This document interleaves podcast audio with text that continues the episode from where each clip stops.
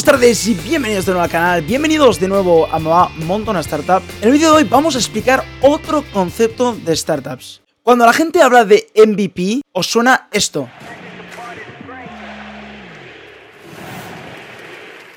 The 2019 Kia NBA Most Valuable, valuable Player goes to. Pero en el mundo de las startups, MVP es algo bastante diferente. Un MVP o Minimal Viable Product es el producto mínimo viable que lanzas al mercado para comprobar si tu hipótesis es cierta. Es decir, el primer testeo que lanzas al mercado para ver cómo responden tus usuarios y así validar esa hipótesis que tenías. Mínimo producto viable se crea a partir de un producto con el mínimo esfuerzo posible, pero que te dé ese aprendizaje que tú buscas en la hipótesis que tú lanzaste. Para entender mejor qué es un MVP, voy a poner tres ejemplos de tres empresas super top para que veáis cómo empezaron estas empresas. La primera es Dropbox. Dropbox es un, pro- un, producto bastante complejo que tardarían bastante tiempo en desarrollar, pero en este caso para lanzar el primer producto y que los inversores se dieran cuenta de cómo funcionaba Dropbox, con el mínimo esfuerzo posible para aprender si la gente de verdad tenía ese problema, crearon literalmente un vídeo, que ahora lo pondremos, pero un vídeo de unos minutos que te enseñaba como una demo cómo funcionaría el producto sin haberlo desarrollado. Simplemente con edición hicieron un vídeo enseñando cómo sería el producto. Ese fue su primer producto. Si os fijáis que mínimo, el esfuerzo es casi mínimo, pero te demuestra si de verdad la gente está interesada en ese producto y te permite validar esa hipótesis y empezar a producir el producto. El MVP de Dropbox es el siguiente. Aquí os lo dejo. Okay, my name's Drew, and we'll be taking a quick tour of Dropbox, which is a better way of keeping your important stuff synchronized across your PCs. And what makes Dropbox different is that it just works, meaning that there's no complicated setup or configuration. And if you're familiar with development tools, Dropbox is kind of like taking Subversion and rsync and making them easy to use. So here we'll walk through a concrete example. And so I just got a new laptop, and I've got some important files on my desktop that I like to keep synchronized across both machines.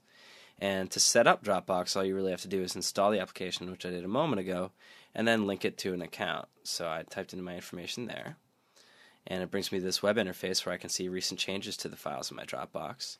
And I can actually get the files directly. So, in, in addition to synchronizing files across PCs, Dropbox also securely backs them up and synchronizes them to the web. So, you can click on any of these files and it does what you'd expect.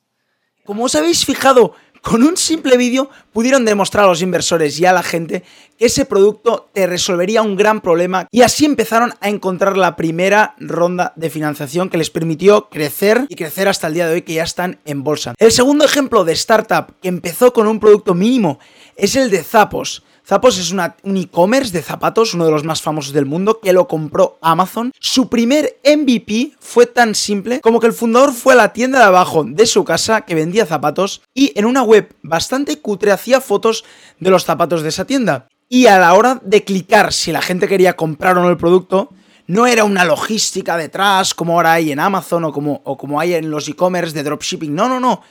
Básicamente tú dabas a comprar, ponías tu dirección y era él mismo que bajaba a la tienda, compraba el zapato, la caja de zapatos y te la enviaba a tu casa. Es decir, cero logística, puro trabajo de ir tú abajo, poner las fotos, comprar y dártelo, pero demostró que la gente sí que estaba interesada en comprar zapatos por internet. Es uno de los primeros e-commerce de zapatos por internet y uno de los más grandes en este caso. Pues si os fijáis, con este mínimo esfuerzo como es bajar, comprar y enviar, demostró que la gente estaba muy interesada en comprar por internet. Así empezó la startup de Zappos, que como os he dicho, la compró Amazon, ¿no? El tercer ejemplo, y es uno de los también más conocidos, estos son los tres ejemplos más conocidos, es el de Buffer. Buffer, si no lo sabéis, es un autom automatizador de redes sociales, es decir, puedes poner un tweet, te lo, te lo publicará a la hora que sea, ¿no?